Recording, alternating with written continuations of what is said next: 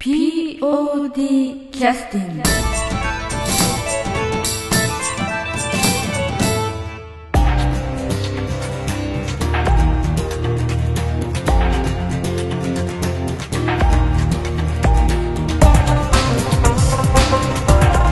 い、えー、劇団 POD ポッドキャスティングを始めさせていただきます。今日はあの「えー見果ての夢」という公演。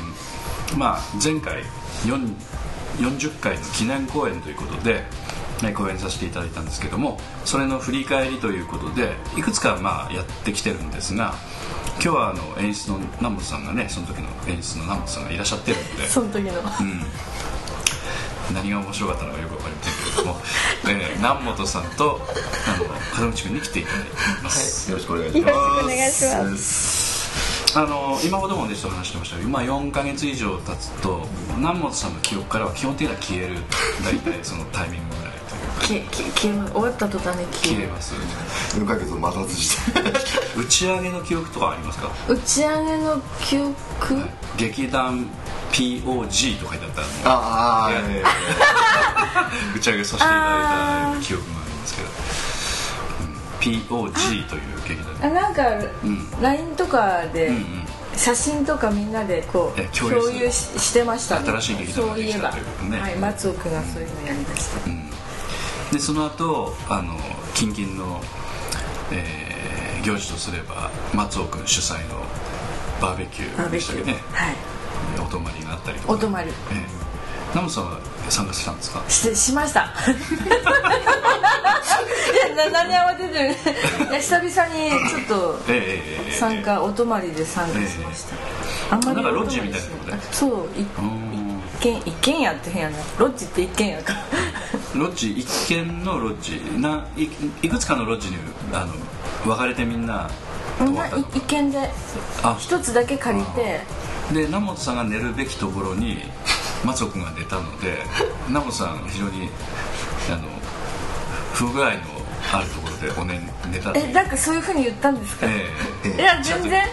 私もともと今あの今今今何時？みたいな感じで、えすごい遅くまで起きてて。うん3時4時ぐらいまで普通に起きとれて。ったらベッドにいやあの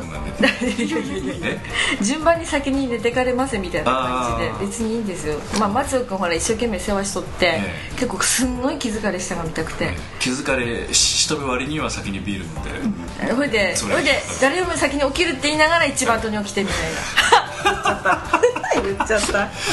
まあそういう幹事がいないとねなかなか盛り上がらんもんですからね。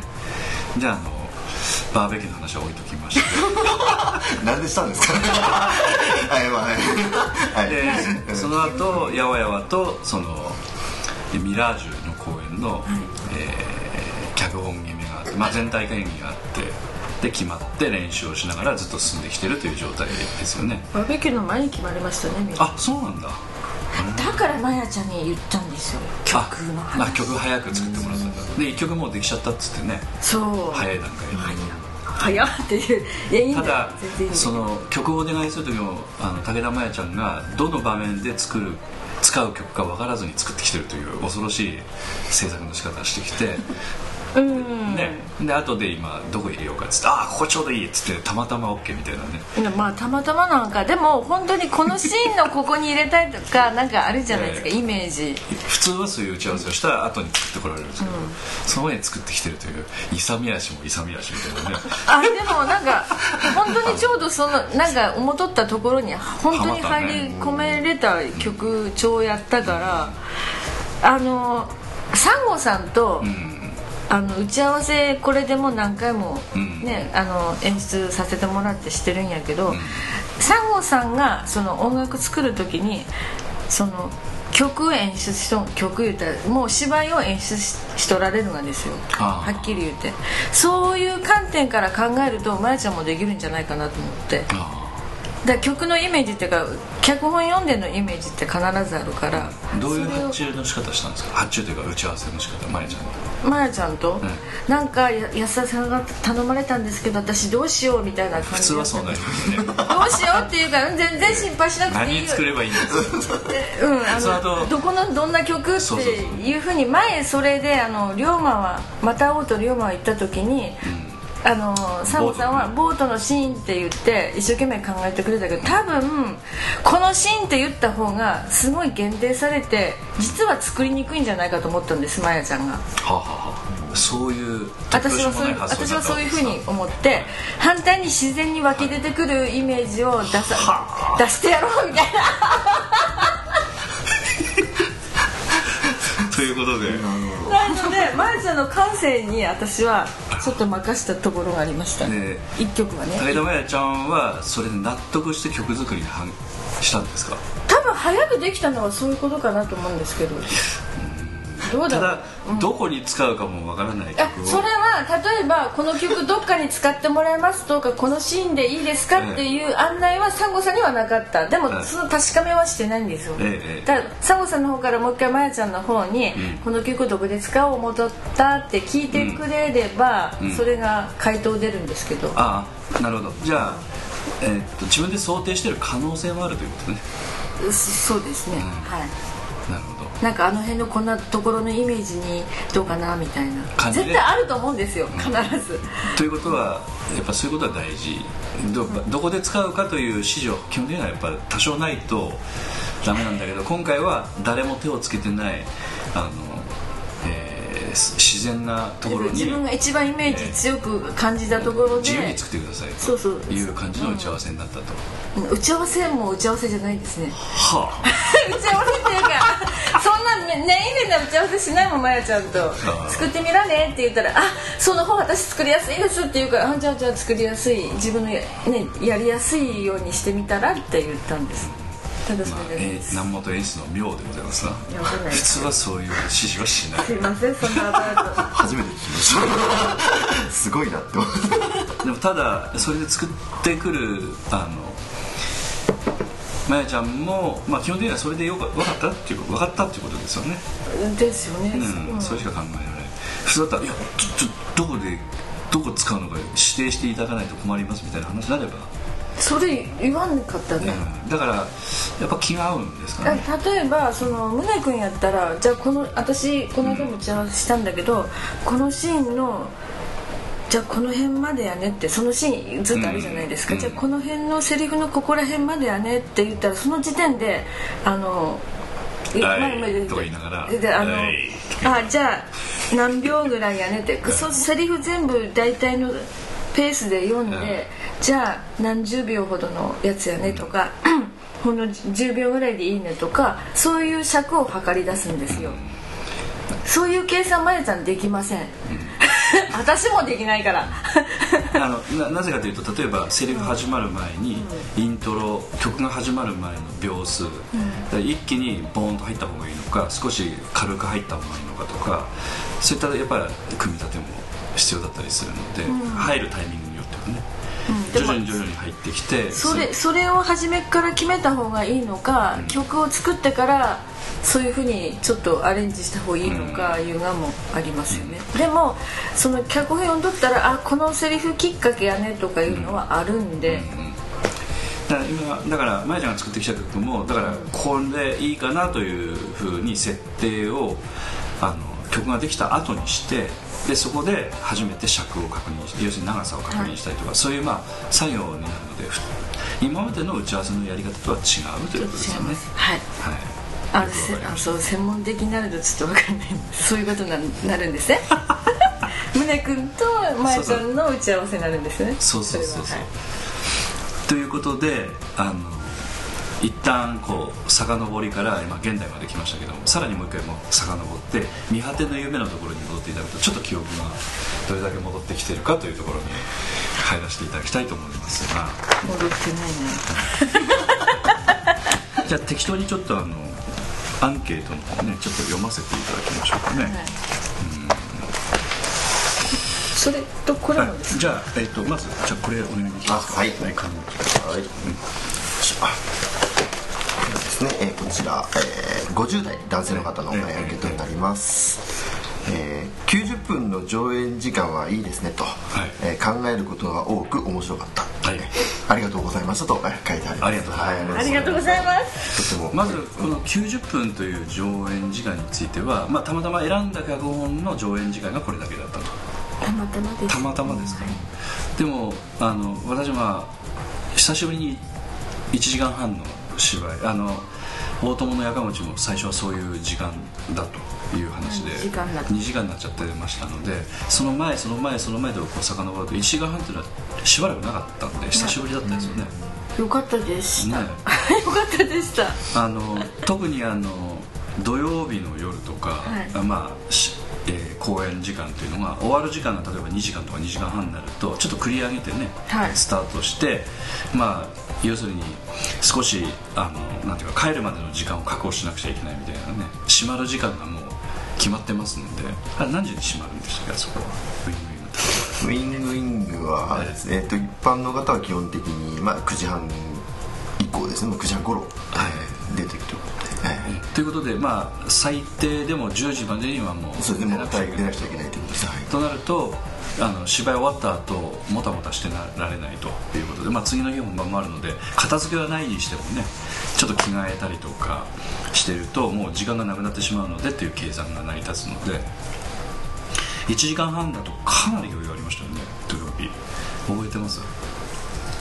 ありましたあり。ました余裕ありましたよ、うん、私どうでした？えええはいいやナモさんもまあ記憶ない方にお話をお聞きしてはあれなんでええやめときますよねただめちゃくちゃ余裕があったというええことはありま楽屋に来てそうそうそうあの、まあだから忘れ物ないかとか明日のこととかねちゃんと余裕持って、そう本当に覚いやいやいいいいですえー、でで「ナモさん何かありますか?」と東さんにねえ聞かれて、うん、特に。な何言ってました？いやもうあの、まあ、明日も頑張りましょう的なことをナモさん言われて、それでも余裕でも出てきたでその時に演出の人とは必ずあの初日のアンケートを持って帰っていただくので。初日のアンケートもらったのと、ええ。実はあのウィングさんの方で、ええの計らいで、え DVD もらったああそうですね。初日はい。のね、初日の。あそうです。ナモさんにお渡ししたしましたよね、はでそれを一応一家帰ってご覧になった記憶はありますか？だった記憶はあるはずなんですけど。はずなんですけどあまり聞いたことない日本語ですよ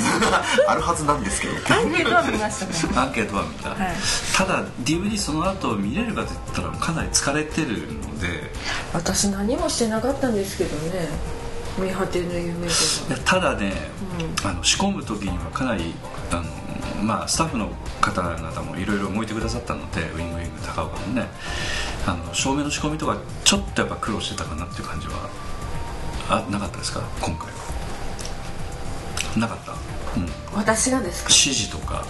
指示、今回見果ての夢は、うん。そんなに仕込み的なものはあまりなかった、ただあのちょっと最後のシーンの、えあれだけちょっと何回も練習はしたんですけえど。フラワー関係ですか？フラワー関係です。ひっくり返ったフラワー関係とチラチラのフラワー関係とありますけどちどっちですか？ひっくり返った。パパパターン。ああまあそれ全部ですけど。ああなるほどね。あのまあひっくり返るのは、うんバコって東さんに任せるしかなくて、ただそれの照明当てるタイミングとかえそういうことですかねですね。ほんたらあのあれ操作しとったん実は光秀君で、うん。あの結構音がギコギコって。音するんだよね。そのギコギコの音を鳴らさんようにと。入ったそのエンディング曲のちょうど「わ」っていうところでやると。うん、でそのと時ってまあ本当にま真由美さんにしか照明当たってなくて、うん。後ろ見えないいう状態やから。真ん中にピンスポットがはい。当たるんですね。でそこに上から、まあ、花がチラチラっと降りてくる。みんなが、うんみんながああーってこう上見てる時にこうパッとついた時にわそこにもつは咲いてた。で左の奥のところに、えー花が咲くのでその花を咲かせるのは、まあ、物理的に無理なので花が咲いてるものとひっくり返してこう入れ替えるという作業をしてるわけですね、まあ相撲でいうと猫だましみたいな感じですかね。相撲に猫だましなんかあるがあります。相撲に猫だましなんかあるんですか？目の前で手をパチンと叩いて、相手をびっくりした瞬間に場所を移動して他のところから技が。そんななんとかだましみたい。そうそうその魂じゃないよ。魂。猫魂という今前の海さんがよくね使ってた技。それインチいやいやインチキではない。正当なそれそれ正当なうん。技なんですか、ただ前の海しかできないですね。そういう機敏な技をね。全くそれと一緒で目線をそらしてで違うところで効果を出すという。だからあれ花あの左側の奥のところに花が咲いてるところにボーンと照明が当たった時にちょっとどよめきがありましたよね。確かありました。ねお客様の、はい、おおみたいなね。で南本演出はしてやったりと。まあそういう感じです。もう最初のその、うん、あ私が東さんにこう,、こういうセットからお願いして、うん花さ花咲かしたいんだとか、うん、そういうの全部ガッと言うんですよ、うん、そしたら東さんはあの舞台総合研究所の方は面倒、くさいことできるかと。できるかという反論は一切しません東さんは。あそうなんだ。うん反論はしません。どう？黙って手を抜く。手を抜く。ああなんとかやっちゃうみたいな。ああかなっちゃうみたいな。東さんなんやかんや言って無理聞いてくれるんですよ。いろいろと。私のあのイメージが違ってたということですね。え？いや私が勝手にイメージ。結構あのね毎回毎回ちょっと、バトルはしてるんじゃないかという気があバトルはしてますね、本番まああのほら立て込み張ってからでのバトルの方がやかもやかもちの時もそうやったけど。あれ？これこういうはずだったら「いやいやいやいや」といういや要するに知らないうちに手を抜かれてるとかそういうことじゃないですかなんかいらんもん作ってとかいうことあ増えてるんだいらんもんは作らんでいいよって、うん、その分どっか違う方につけてみたいな昔のあの芝居でしたけど8回公演でしたからねあのセットにこうキッチンがあって、はい、蛇口があったんですけど、はいはいはい、あの全く使わないの。に蛇口から水が出たことありましたこだわり。変なこだわり。変なんじゃないいいんですけど、えー、全然、まあ、そういうところをかなりこうしあの叱責をされたということですかね、うん、でも東さんねなんか私が言うのは変だけど 毎回毎回毎回毎回なんかなんかすごなってきてますよね。毎回が。まあまああのなんていうか技術力がアップしてきてる、うん、だからいろんな工夫が知恵となって現れてきてるところはありますね。ありますあります、うん、あの見せ方がうまくなってるし、うん、なんかこう無駄なところに力が入らないというか。例えばあの表面なんかも近く行くとむっちゃくちゃバッサバサだったりするんだけど継ぎ目とかがこう荒かったりとかするんだけどちょっとあの離れてステージの客席から見るとピシッとしてたりとかね大丈夫です、うん、そういうような見せ方というのはかなり分かってきてらっしゃるところがあるだいぶ、うん、やっぱそれは、うん、あれはちょっと他はちょっと真似、ちょっと真似できないところかなっていうあの舞台設定やっぱ作ったことのない人もやっぱそこまで絶対分からないんで細かいなんかやっぱ綺麗に仕上げようっつって関係のないところまで仕上げちゃったりするんでね、うん、そういうところありますね。はい。じゃああの、えー、と少し記憶がないというのでちょっと難しいかもしれないですけど えと振り返りを続けさせていただきますね。振り返り、振り返れない人に振り返るでもだいぶ思い出してこられたんじゃないですか今のその花ひっくり返す花ひっくり返すが覚えてますよね、もう言っていいんだそういうのは終わったからああいいですいいです。いいんだ、なんだ。じゃあということで次ちょっとはいわかりましたはい読ませていただきます、えー、これは30記憶に関係のないようなもの なるほど。はいえー、こちら30代の女性の方のアンケートですありがとうございます。えっ、ー、ととても面白かったですと、ね、笑える場面もたくさんありましたが、えー、最後の終わり方はとても感動的で泣けました。またの公演を楽しみにしています。この作品 DVD になりませんか？DVD になったらぜひ買います。という、えー、という。あどうもありがとう、ございます。ありがとうございます、えー、ただあのこちらの脚本は、えーと、と何という方の脚本をお借りしてるんでしたっけね。堤さんでしたっけ？安井さん。ですということで何という劇団さんだったかちょっと詳しくはちょっと覚えてる。ちょっとププラチナペーパーズ、うん、はい。プラチナペーパーズ。ということは、はい、えー、プラチナの紙というそうです。ペッパーではない。ペッパーですね。ペーパーズですね、翻訳の方っていうのはあのあえっ、ー、と声優さんで何やったっけ？あえっ、ー、とあそうです鈴木さんっていう方。あのガンダムのブライトさんの声をやられとった方ええですね、ええええその方がどうされたんですか、いでやっとられた。ああ、ねあの要するに芝居に出てらっしゃったんですですね。実際に、あー。ということでお借りしてる脚本を DVD 化すると南本さんの後ろに手が回るなるほど。あ私だけですか？ええあのいいとこ気づきはね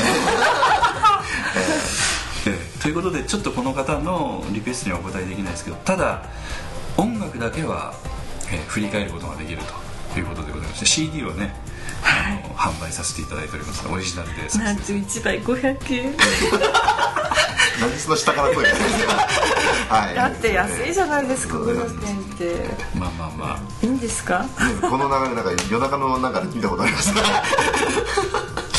え500円ってやつですか？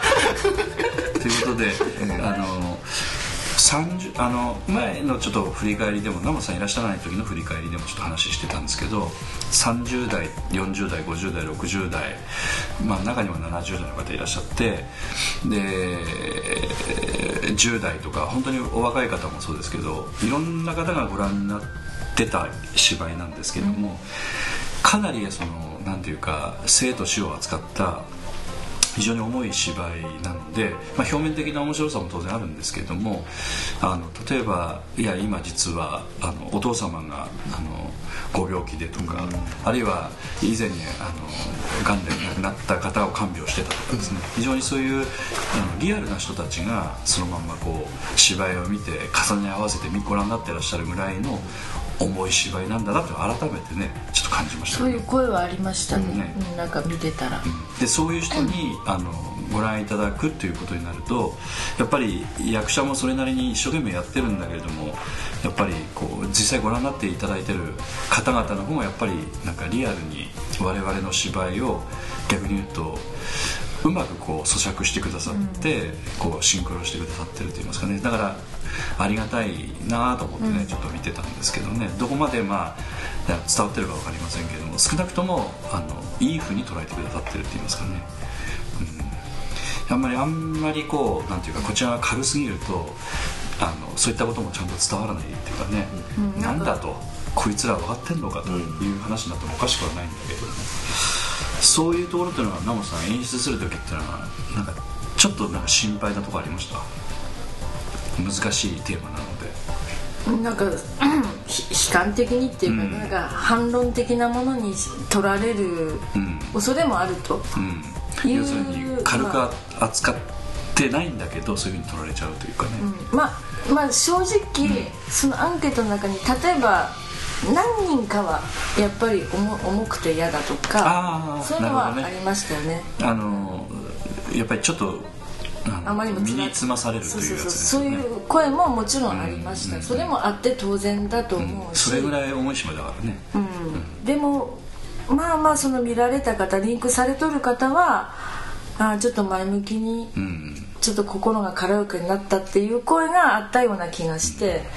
だからもうやってみないと分かんないんですよね。見てもらわないと。でもそういう方が前向きに、うんちょっと慣れましたぐらいのことを言ってくださることの重みというかね恐ろしい話ですよね。だからどうなのかな。すごいなもともとこの脚本の作りが、あの重いテーマを、ん。なんだけど重くしてない表現が、そういうところがあるからそれを素直にこう表現できればいいのかなっていうのはありましたね。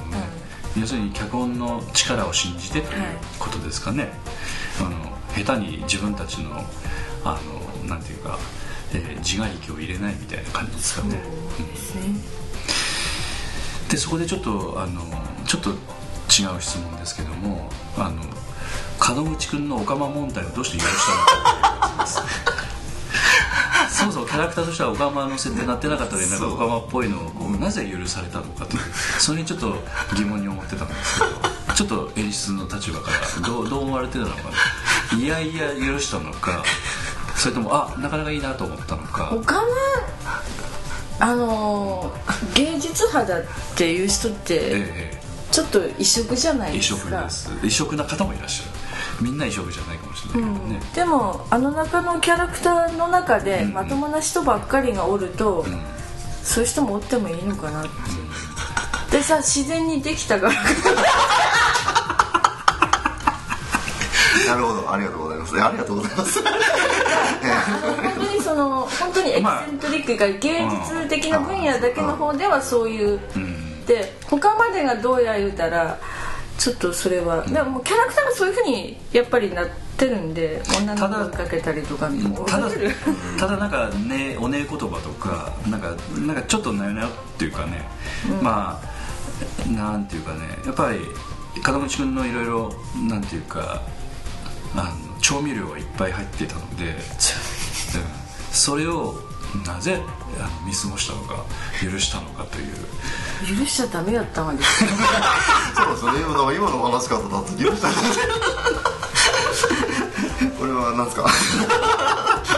いやいいなと思ったのかだからその辺ですよ。だからさっきのあの演出としてはだから OK 出したってことでしょ？まあ、ね。あのあこの感じでいいわみたいな、だからそれ全体のバランスの中でそれ OK でもほら脚本に変えてないところを考えてきてくれみたいなことはナモさんよく言ってるので、まあ、それの一環として見てたっていう感じですかね、それもそれとも門口さんの方から何かこう金銭的なこうニーズがあったとかそういう金銭的な事実でもっと僕かっこいい役していただけ ええ。ただその今あの 安田さんが言われたようにあの南門さんの演出はやっぱちょっと役者がある程度考えてきてそれを出してそれをまあ認めてもらうとかその、まあなんていうかそのその選ぶんじゃないからいやいやいやいやあのそういう感じなんでね。その中のそのさっき言われた調味料の一つとして、まあ、その例えば今回のその杉洋平って役は芸術家肌で、まあ、ちょっとまあ南本さんも言われたんですけどエキセントリックってちょっと単語が出てくるんですけど、それを表現するにあたってどういった人格というか人物像がいいのかなと思った時に、まあ、こういうのだとちょっとなんかありなのかなっていう、ちょっとまあオカマがそのエキセントリックってわけでもないんですけれども、完全にオカマのじゃないでですね。完全にオカマではないんです。女性を追いかけてるからそうなんですそうなんです、ただそのなんていうかちょっと変わった人を演じる時にの一つのその、しあの芝居の仕方としてこれのどうですかっていうのをそのまあ提示した時に南本さんが、まあ、あそれいいんじゃないっていう話で、ね今更悩まれても困るみたいなえそうなんですそうなんですよ。なんで許可してくれたんですか いやでもねそうですね。そんな感じで。いやきっとなんかまたいろんな他のもの提示したら提示したできっと南本さんは考えてくれたと思うんですけれども 多分おそらくそれがしっくりきたんかなっていうところなんですよねきっと違いますかそさおそらく最初から想定してた感じとは違ってたのでそれを見て面白いと思ったんかなという。その辺がちょっと、まあ、記憶がないっていうことですよね。じゃあこれはこの辺で。わかりましたこれ後であの個人的にちょっと聞いております。これからの役者の人生に関わってくる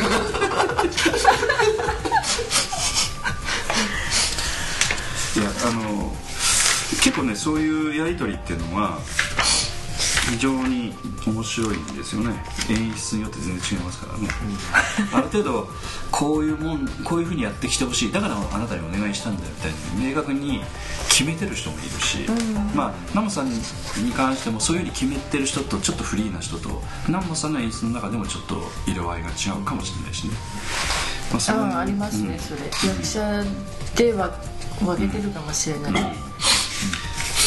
そうなんですね。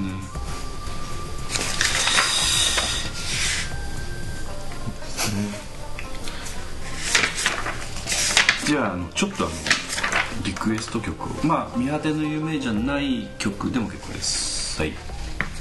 ナモさんから私ですか、この中からせっかく先ほど、あの机の上に全て CD を 広めていただパきました。ズルのように並べてしまいました。まあ一望ができる感じになりましたのでこのために並べていただいたと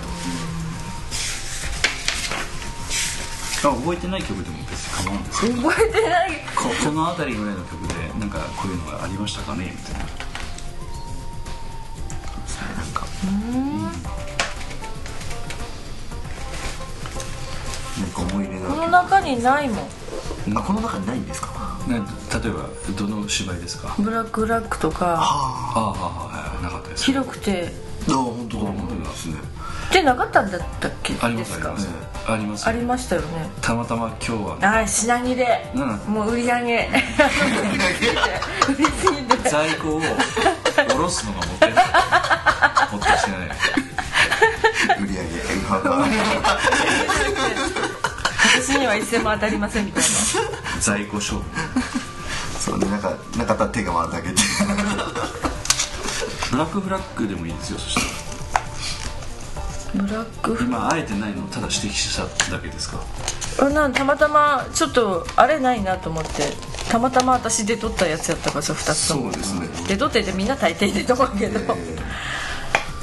でどの曲がどの音かっていうのが分かるまあ夫婦風の曲とかなんかいろいろあると思うんですよね。南本さんらしい表現としていやー格闘しとった割には曲が蘇ってこんな私。や ばあ医療マンは格闘してたんですか？ああこれね格闘しとったよか。なんか前回これ2つあるじゃないですか。この「またおうと龍馬行った」って。え初演と初演と再演です再ねはい。演で、それがやっぱり私はじ、まあ、こう最近本当にちょっと演出ややったかなみたいなのをまたおうと龍馬えでもなんかえ じゃあ武田真弥ちゃんが苦労した曲にしますか、ああいいですね。うん、じゃあ、えーっと。6曲目ですかね。これなんチャッティングピープルですね。へえ読めない。今回なんか読めない。まあちょっとこれは仕事疲れだから。ええそうですね。きっとそれで読めなくなっちゃう決してねええええ英語が読めないわけです。ということで曲紹介お願いします。はい。えーでは劇団 POD 第38回公演劇中自作音楽集の中のえ中野じゃないわ「また会おうと龍馬は言ったから」うん。チャッティングピープル」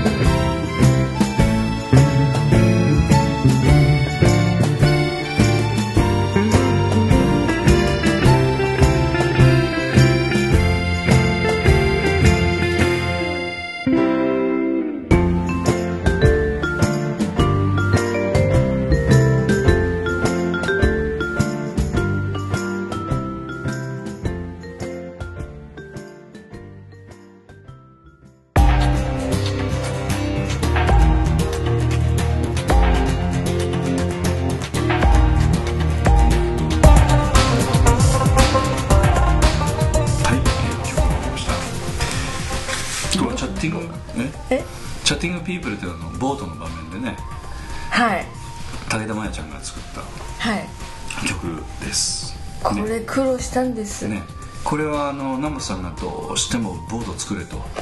東さんにボート指示を作作っっててそこでまたバトルが勃発したと なんでわざわざ作らなくちゃいけないんだみたいな。であの乗る2人もええ。ー、みたいな。もう全てが敵に回った。はい。お南本演出のわがまま一本出たかみたいなそういうところだったんですけどただ終わってみたら南本さんの言う通りになってよかったみたいな話は大絶賛に変わりましたけどね、でしたか？えあの本家本家の元のキャラメルさんと全く違うんですよ。あこは本当に船動かなかったんです？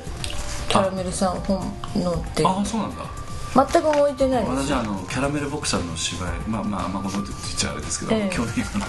あじゃあ一応なんていうか、とええ。まあまあ DVD とかそういうのは一応見てます、まあ実際生見に行ったこともあるんだけど。あこれを？何年か前に行ってますねええそうなんだ、はい。その時やったらボートが動いてなかったんだね。ボート動いてなかったんですよ。とかえっ、とぜこのなんや初演のうちやった時ってええいうのはないもう止まった状態で、しかも体育座り状態えでえボートを漕ぐような感じでっていう。いうやつだね。なんかねそういうなんか嫌やったんだ私、だからあのおそらく見てた人もそうですけどやっぱり先入観のある人はあの動かないもんだと思って動かそうと思ったらなんかみなんかね違和感がある感じだったけど南本さんはどちらかというと動かない方が最初から違和感があったということなんです、だからキャバさん動いとったかな？いやでも初演は確か動いてなかったはずなんです、うん、今回動かしたう、でボートのシーンもなんか可愛い雰囲気の楽しい感じにしたかったので明るい。まあそういう形の効果はかなり出ましたんでね。そうですね、なんかおかげさまで、はい。ということでその記憶は残ったという残残ってましたと。残ってました。はい。丸い照明がありました、水玉模様の はい。そんな細かいディテールの話をされてるいや結構照明の打ち合わせこ苦労したきっかりくっかりするんですよ西村さんと。それで。個人名が出ました。ね 出ちゃいましたこちらはい。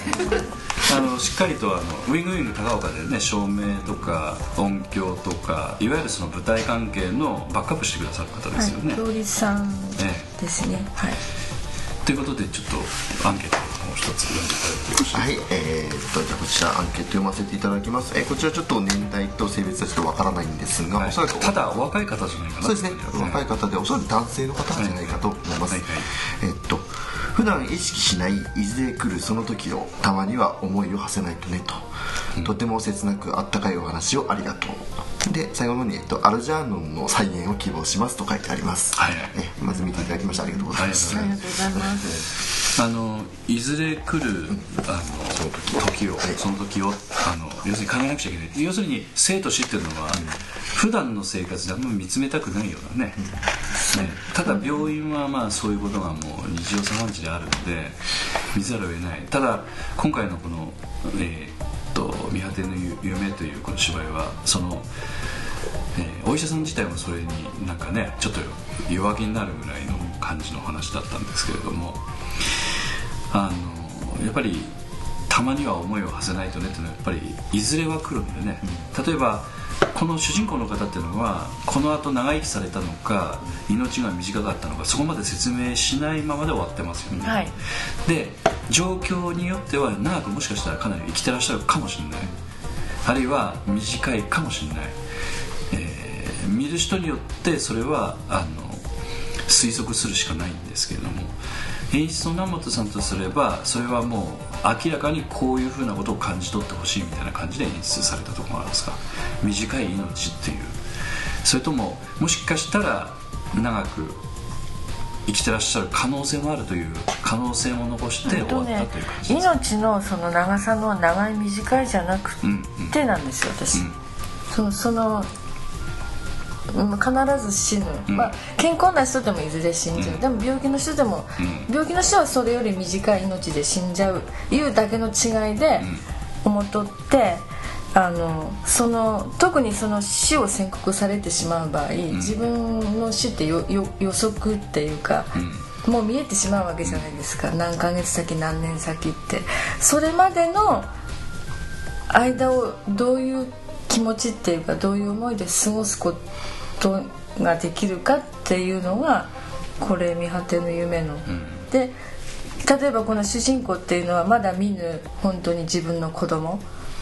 あ子供の顔見れないかな。子供の顔見てせめて子供の顔見てじゃあじゃあ今度子供がたね歩き出した頃とかそういうふうにしてやっぱそういう思いで。でもだからその時その時を本当にちゃんと分かってにどういうかな。自分でこうちゃんとなんか自分の中に入れていけれる、うん、ただ本当に健康な人っていうのは全然そういうことを考えないでただただ生きてるかもしれない。病気をしたことによって死を自分の死をしたことによってちょっと人生がちょっとまたすごいあだからうんすごいこ濃いもの 濃いっていうか密度が濃いその余生っていうか、うん、になるんだろうなっていうそういう思いがあったんで。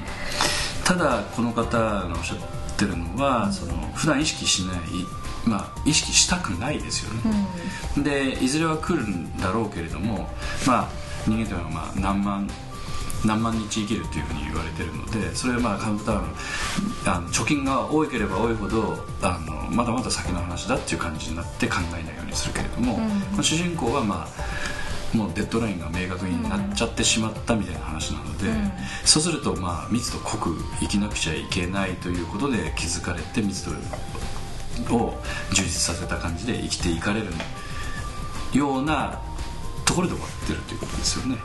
うん、うんだからでもそれだけ充実していく人生なんだけれどもじゃあデッドラインが明確になって死が近いということの部分に耐えれるかというとやっぱりなかなかそういうわけにもいかんっていう。うん、まあ、こんなお芝居のように簡単にその気持ちがきちんと整理できればいいけれども。そうそうそうそうそう、う。ん、でなおかつそういった充実感を味わうために短い命になった方がいいと思う人もいないような気もするっていうか、うんうん、そうです、うん、もちろんそうなんで。でそういうのも含めてなんかこうなんかこうもしかしたら長生きしたかもしれないというなんていうかところとかその辺についてはあんまり重要なことではないんですかね演出とすれば。どうなんでしょうか。長くななるとまたそれなりに充実したものを、うん、あのそれなりにまた抱えながらあの幸せに生きらいわゆる生きるっていうことに関してちょっと幸せ感を感じながら生きる期間が伸びるということなのかその辺はどうなんでしょうかね。そこまではちょっと考えない方がいいですかねうんあんまりあまりそこのところは、うん、あの悲しくはしたくはなかったんでその、うん、短く終わってしまうことはでもかといって長く伸びるかえたら実際無理だろうかなっていう状況がなんかこの話の中では主人公はすごいなんかプロテインもしとってっていう状態やったから多分短いんだろうなって。いうことまでは分かった、うん、でも、先ほどなんか希望みたいな話もねあったので、うん、希望っていう、うん、もちろん長生きはしてほしいですよねやっぱり。1日でも1時間でもやっぱ長生きはしてほしいんだけれどもじゃあなんで長生きするんななそそれを言うたらそのやっぱり奥さんがいて子供さんももうできるであろうっていう、そういうことがあっての話なんでちょっとでもそこら辺のなんか。あ子供の顔見れたらいいねっていうような。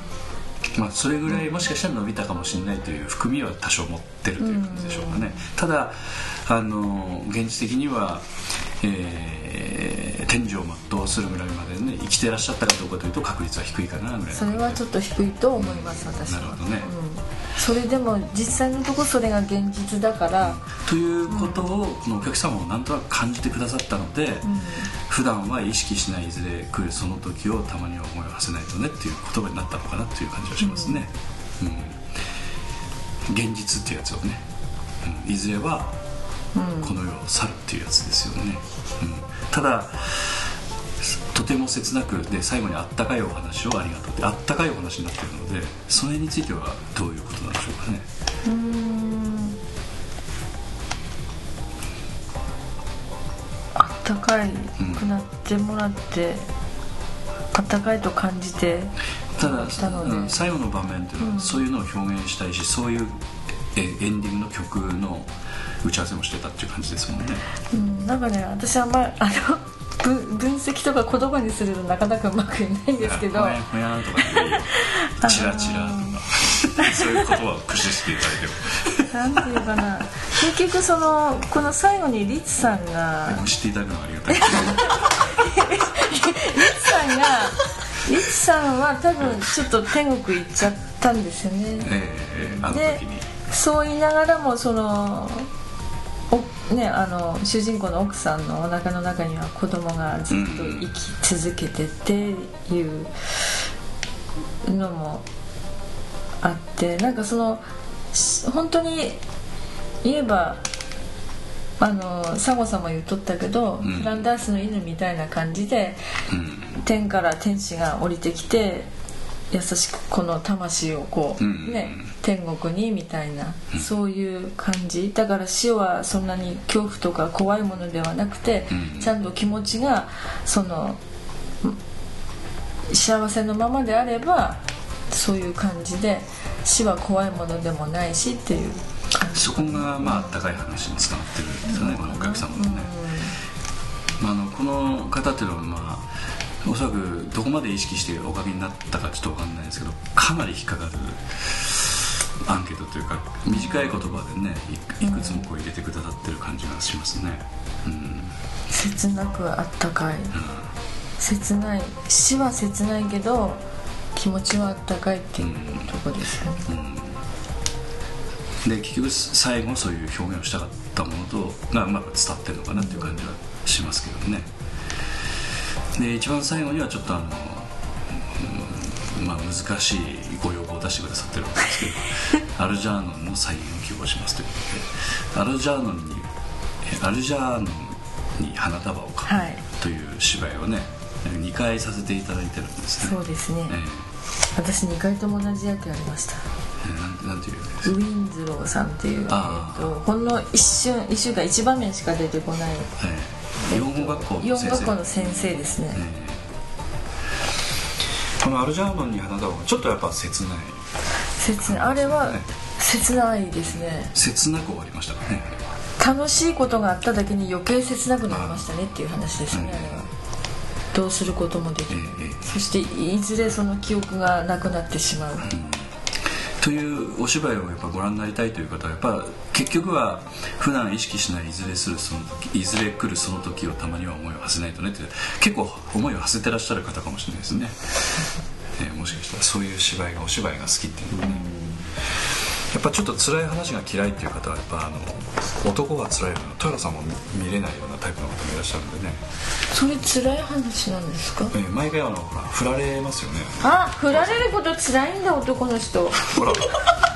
それはもう102万人捨てた南本さんが言うこと あれはああれがその一つの寅さんの人生かなって、振られるだけ恋しとるってそれはそれでいいんじゃないですか？本人はいいとは思ってないいっぱい恋していっぱい振られてすごいじゃないですかかなりきつい人生だと思う。あそっか。でもその時ってすごいなんかワクワクしたさあのときめいた心がもも持てれるわけじゃないですか恋する。ね恋するから振られるんじゃないですか？ええ。そうなんですよでも振られることを予定して恋はしてないですね、うん。うんだからそれを見てられないという感じの人はいらっしゃるみたいですけどね。で男は辛いようですか、そうです。ねいやよくわかりました。ねまさにそれが題名なんですよ。えー男は強い納得していただいたやっぱねそういう人はいらっしゃるやっぱ辛いところはねそうか。ということで、えーっと振り返りの方についてはもうちょっともう一枚読ませていただきますね。結構長く話してますね。え大丈夫ですか皆さん？えそろそろあのこの辺りでやめようかなと思ってすぐに切ってらっしゃる方いらっしゃるかもしれないです。これから面白い話が ナモさんの武勇伝が武勇伝そう語り尽くせもそうだから男が辛いのかわからない結局 CD をきれいにしていただいて、気になるんですよ私。実は。で今除光液つけてくださいますか？除光液じゃないです。ただのティッシュです。そうです。消しゴムなかったんで。せっかだってせっかくまた踊りもあんの まやちゃんが一生懸命これまやちゃんですよこれチラシ書いたの。これ。まやちゃん何でもできるんですよね。はいじゃあこの方のサインを読んでいただきましょうかね。はい。何か読むのは門口かはいなんかナモさんのところに呼んでいただけないような気がする。な 字読めんもん そんなことまで言ってますね。じゃあナモさんの代理で読ませていただきます。えこちら、えっと、30代の、えっと、女性の方。はいありがとうございます。ありがとうございます。えっと、まずは、えー面白かったですと、ええっと、リアリティになる設定とぶっ飛んだキャラクターのバランスが難しかったと思います。どんなにふざけても、えー根元に人間愛を感じられる役作りをしていると愛せますね。転換がスムーズにいくともっともっと素敵な作品になると思いました私自身今7ヶ月で他人事とは思えない感じ方をして楽しみました。ありがとうございました。ということで。はい。ありがとうございました。ありがとうございます。あーじゃあもうそろそろおもうとっくにお生まれになられたのかな、はいそうですね。今4ヶ月過ぎたってことは、えその7ヶ月ってのはあのは旗から見た目っていうのはどんな感じなんですか？もう普通に妊婦さん普通に妊婦さんというのはどんな形？かなりぽっこりしてるか。一番安定しとしとる時期で、えうん。お芝居見に行っても大丈夫ですみたいな。大丈夫ですね、でその頃って一番妊婦さんらしくて一番多分体調的にもよろしい時で一般的に。一番幸せな時っていうのがその時かもしれません。うん。それはあの体調の悪さもないしはい。なんかお子さんをこう一般的にはですよ、うんすこうなんか身を持ってるというなんていうかそうでいう嬉しさが出てくる感そうでじですかね。すね。だんだんちょっと準備し始めてとかいろいろ出産のとかなるほどじゃあいいタイミングでかなりあのヘビーなお話をご覧いただいたという感じほんまですね。まあちょっとあの違う方向からですね。京子さんの側からみたいな感要じでするに、えーっと主人公の奥様の側からですかね、はい。ご覧になったという。ちょうどそうですね、このリアリティなんですけどぶっ飛んだキャラクターのというこのぶっ飛んだキャラクターというのはやっぱり芸術家のですかね。なんか、えーっとあとおじさんとかもぶっ飛んであますよね。あそうですね、あ合田さんですか？ねぶっ飛んだしあのタグさん。そのさっちゃん。村田さんやったその看護師さんの役。っていうのはえらくぶっ飛んでますよ。ね。普通の人をやってるんだけどぶっ飛んでますよねあれ、ああ要するに、えーまあ、途中途中で小芝居がある。そこも含めてということですか、ただあの市長という役割っていうのはやはりこう現場をしまあ戦争の戦争で例えるのはおかしいですけど、まあ、現場の軍曹みたいなもんなんで要するに兵隊をこう焚きつけたり元気づけたり、えーやっていかなくちゃいけない立場で、はい。一番こう冷静なんだけど熱くやらなくちゃいけないという,、そうですまあ、そういった役割。まあ病院の市長さんもなんかそういうことなんで結局やっぱキャラクターがこう強めに前に出てきたりするタイプじゃないとなかなかやっぱりできる仕事じゃないっていう感じはしますね。そうです、で今回はまあ先生もヘタレだったのでそこも引っ張っていかなくちゃいけないという、いわゆるそのね将将軍とかそういった自分たちの上司も引っ張っていかなくちゃいけないみたいなね。うん、看護師さんの存在って、うん。本当にその先生を立てなくちゃいけない、うん。本当は全部把握しとる、まあ、秘書みたいなもんやから、患者さんのす細かいところまで全部分かっとるのが本当に看護師さんなんで、それを先生にうまくでそのあれだから本当はすごい仕事なんですよね、看護師さん。CD 吹きながら話されてもねあれとかこれとか言われた あれなんですよねまあバランスが難しかったけどまあなんか村っちゃんもちょっと話前の振り返りでも話してましたけど、サンバとゴバがあってなんかサンバっていうのはなんかちょっとあの、えー小芝居が入って芝居がかったところがあって、はい。ゴバがなんかなんかしっとりした場面が最後あるんですかね。先生となんか話をするような。まあさん記憶なければそれ以上わわかります、ええ。あのでその時になんかセリフがいつもなんか苦手なところで練習かなり苦労してたみたいなことを言ってましたけど。ゴバちゃんあのうん。バナナの話を島田君とするとこかなゴバってえーっともう一回するとこでしたっけ？ああそうかもしれないですね。まあそこがだからあの最後の見どころみたいな感じなんでしょ？あそう最後の見どころやったら、うん。その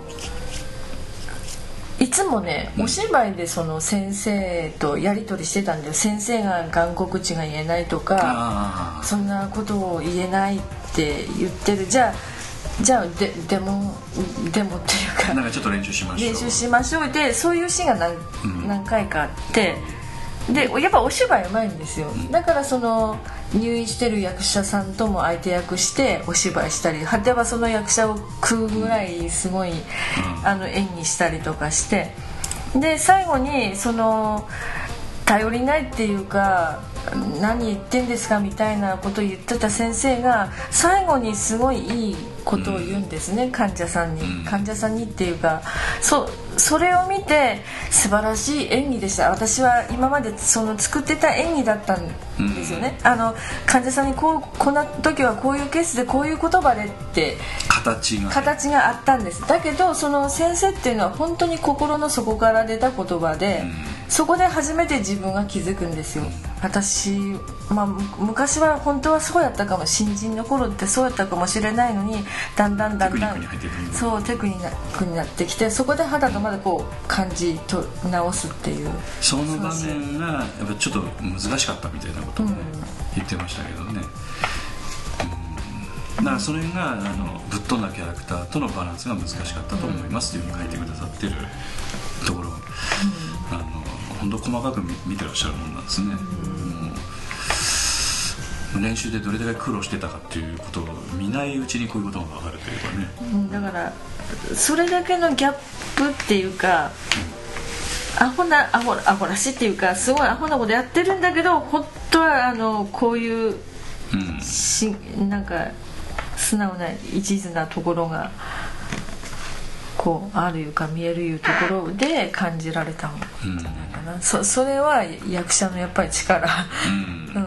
そういうことですかね、どんなにふざけてても根元に人間愛を感じられる役作りをしていると愛せますねと。なんかそういうふうに書いてくださってますけどね。まあ少なくともそういうのは伝わったということですかね、ありがたい話でね。その後にまあ転換がスムーズにいくともっともっと素敵な作品になると思いましたということなんですけどこれおそらくあの芸術家の方と看護婦さんが出てる場面で暗転が長かったことを指してるんじゃないかと。あれなんかインカムの支障があったので、ええ。今。せ線がねえ A 回線が B 回線に1人だけつながっとった人がおってみたいな感じでよく聞いたんですけど、まあ基本的には通常ありえないことが起きちゃったという話なので、でちょっと。えそうなんです。な何かの事故です。えうん。その事故の原因が門口君に なんか出てるんで、ええちょっと前の放送でから決まってるから。そうなったら俺のせいって うんって言わないでください。ななんかそこ演ね出にまで認められちゃった。私ちょっと、まあ、毎回毎回なんかすごい課題残していくん自分の中でも残していくんだけどもう見果ての夢、ええ。その急出しとかうんぬんかんぬんでうん。やってたんだけど、急出しいらなかったのかなとか いろいろも思うわけなんですよ。その要するに、えーっと暗転から開けるとまああのあ私の中で急出しがそんなにすごいその必ずしてかんなんかとはそういうお芝居では本当はなかった。あくまでその安全対策としてのん。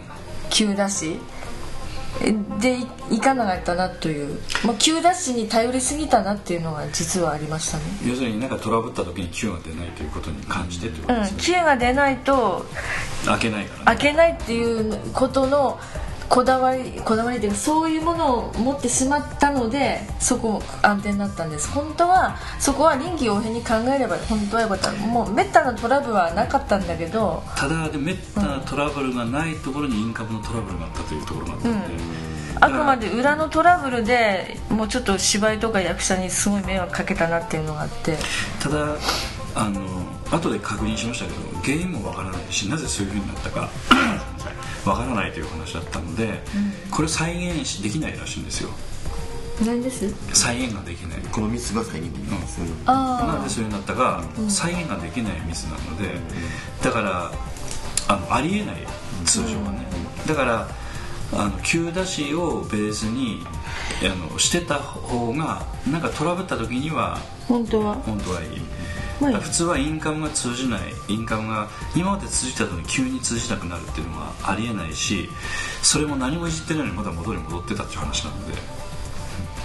何が起こったんでしょう？だから門口そうどうも俺のせいだし。なんでか知らないですけど。門口君が絡む暗転に気をつける気をつけないと今後はなんか僕が絡む安定に気をつける門口君が出る前は安定なし。な全部名店から入ってくるスタンバイも名店あでもそう。これこのトラブルがあった後にちょっと自分も反省したところがあって、ええ。そのまあそのやっぱちょっとおかしいなって気づくわけじゃないですか、僕もそのまあその時相手だった野田ちゃんもそうなんですけれども、セリフとか始めればもしかしたら。そうなんです。そうなんです。あの、あの時は僕のセリフから始まったんですけれども、ちょっと大きな声出せば、まあ、照明その時は森山さんがやってくれてたんです、おそらく気づいたと思うんですよ。ピンとくるんですそうなんです。だからそれだけまあ僕もちょっと課題っていうか、ちょっと。ただでも、そのめったなことはないと言いながら待っとる役者が本当は本当になんかあのなんかトラブってね。弾が切れとったいうようなトラブルがあってつかないのかなって思えばやっぱセセリフは出せないだろうなっていうのまあ、そうもそういうこともちょっといろいろ考えちゃったんですけど考えますよねおおそらくその消えてた時間はおそらくなんかのトラブルがあって、ええ。自分が目に行けないところで何かあったら先にやっちゃうとまずいかも。そうなんそその後ちょっとやっぱよぎったはよぎったんです。ただやっぱりあそこはそれを恐れずに行くべきだったのかなっていうのはちょっと、うん、まあ難しい判断だよ。そうなんですよね。やったらやったななるんだけど、えギリギリの待ちやったがいねその感覚だからがどう考えても落としどころは門口が絡まんっていうのは気をつけるしかないんですよね。もう今ちょっと確認しておきちょっとなんかさ絵じゃないです真顔で絵とか言うね本当にこれああもうあでもえあのだから次回見に来られるお客様の僕が出てくる前気をつけてください。どこで出てくるかわからないですけどちょっと安全長いなと思ったらあ多分これ明るくなったら僕がいると思って でも今回の場合はちょっとねベストな方法が見つからんのよ。後で検証してみても。こうやったらよかった。でもこうだったらこうだったらっていういくつも想定が出てくるんで。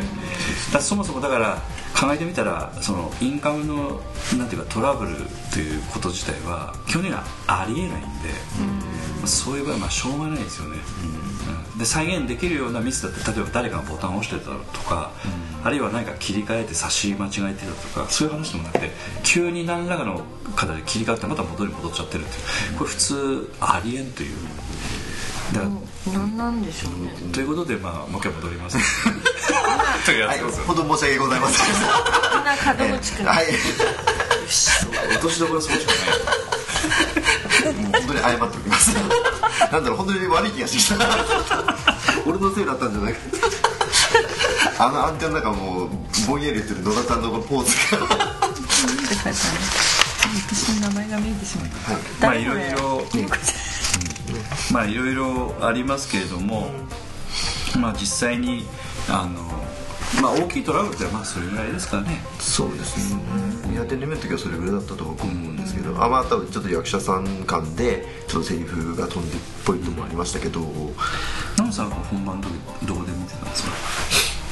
後ろの端っこあのいつも音響の近くで。ああああああなるほどね。あこしか開かないんですよ後から入ると。まあね、うん。前は座れない前はそれです。ねああ今回今回で出なくちゃいけない。ああそうだ。ねあ客観的に見れないからねとということであのもう、えー、っと日が迫ってまい、ま、あの迫ってますけれどもね。劇団 POD の第41回公演「ミラージュ」えー、1月の25日の土曜日18時30分から1月の26日日曜日の14時から高岡市障害学習センターホールウィングウィング高岡の4階で、えー、行いますと。いうことで今回南本清美さんが前演出をされて、えー、天童よしみ役が門口君。はい。えー、あの舞台上に大ちゃん温度を歌いたいなと何もさんお受けしてるんですけど多分これ。大ちゃん温度なんか知っとる？うん知ってます。知っとるんか。知っとるんか。いや意外とね年齢詐称してるかも。しれない殺傷か。はい、えー。まあ天童役ということで、ね天皇役、とはい。フォローしてそれから優子役という南本清美という、はい。これは具体的には何の役なんですか？新庄先生のえ元元じゃないわ奥さん奥さん。元じゃない。元元え亡くなった奥さん。亡くなった奥さんああなるほどなるほど、はい。その役なんですね。はい。でまあそういうことでえーっとまあいろいろとちょっとあの前回の収録でもいろいろね宣伝をさせていただきましたのであえてちょっと詳しくはお話ししませんけれどもえーっと約2時間ぐらいの、えーなんて言いますかちょっとハートウォーミングな、えーし人と人とのなんかこうあったかい気持ちが通い合ったり通わなかったり、まあ、そういったことがまあドラマになってるという感じの芝居でしょうかね。通い合わなかったのも通ってくると。いう感じのね、だからお帰りになる方が少し気持ちがあったかくなって帰っていただけるようなはい。感じでしょうかね。ということであのぜひともねご覧いただければと思いますけれども劇団 POD のホームページのところにもあのいろんなところでチケットの販売場所とかチラシのところにも書いてありますけれども、えー前売り券が800円大人がね一般800円それから中高生が400円ということで、えーちょっとランチ代をね、えー一食分ケチってくださる、うん。ケチってくださるわよでも。ちゃんとお手作り弁当で。ケチってくださる そうですね。ご覧いただけますのでぜひともね、えーお待ちしたいと思ってますのでよろしくお願いいたします。お願いします。はい。じゃああの今日はちょっとあの夜遅くにもうそろそろ朝方になりましたけどね。何してんの？いい大人さんに。朝までね、えーちょっとお話しさせていただきましたけども、えー南本清美さん、えー、門口英二君でした、い。どうもありがとうございました、ありがとうございました。ありがとうございました。